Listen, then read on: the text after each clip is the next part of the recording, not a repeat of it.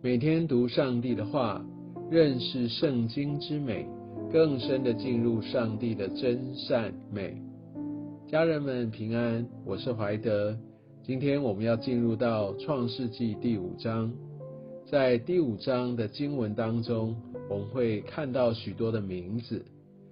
我们在读圣经的时候，好像总是会有一些的困惑。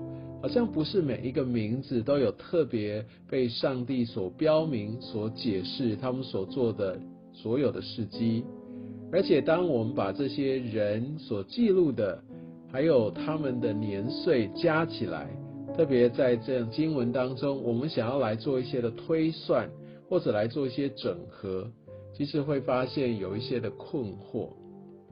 其实创世纪并不是一个。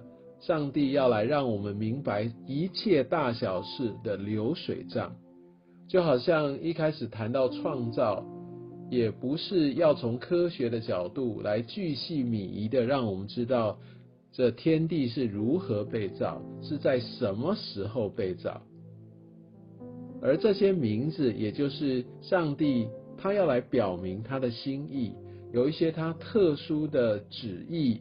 还有他特殊的信息要对后面的人所要诉说的，包含在今天的你跟我。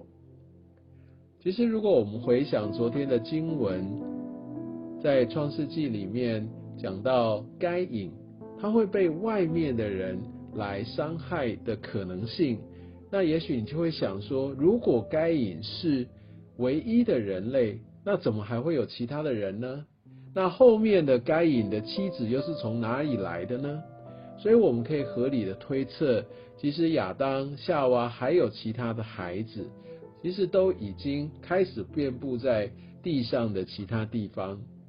但是圣经是为了要来表彰神所要传达的信息，所以他会选择性的记录。同样的，在第五章这些所有的名字当中。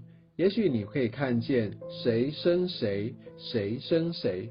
如果按照英文，他会说他成为谁的父亲。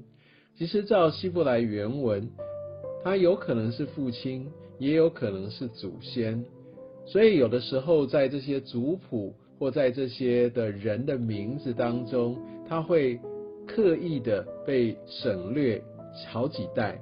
其实不是为了要考古，为了要记录一个历史的一个真实的族谱，乃是会有一些特殊性，上帝所要表彰的地方，一些他并没有要我们来分心的部分，他就会略去。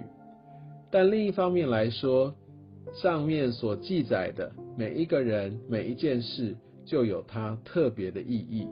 所以鼓励大家在读圣经的时候。不要轻易的跳过。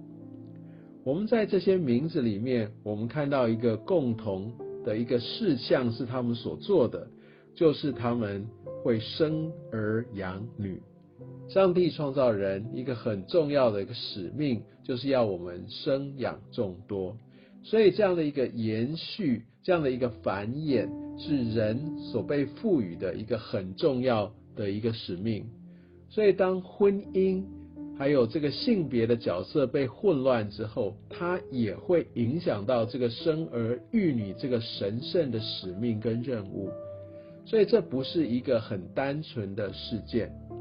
而在这些亚当的后裔当中，有一个人，他叫做以诺，在二十一节到二十四节当中，以诺他被提到的时候，特别被用了与神同行。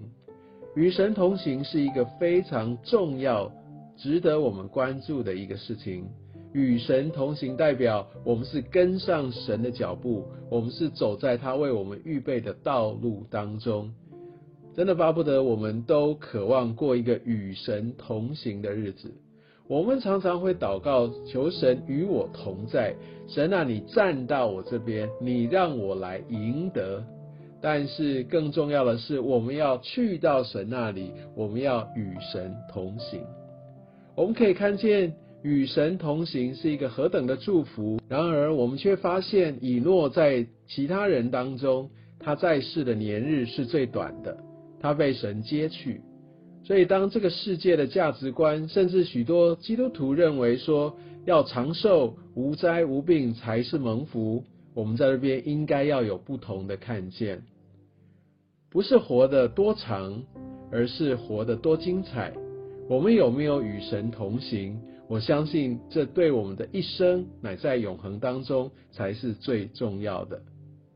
我想在接下来我们会看见人的继续的繁衍，乃至于终于走到一个地步，上帝有所行动。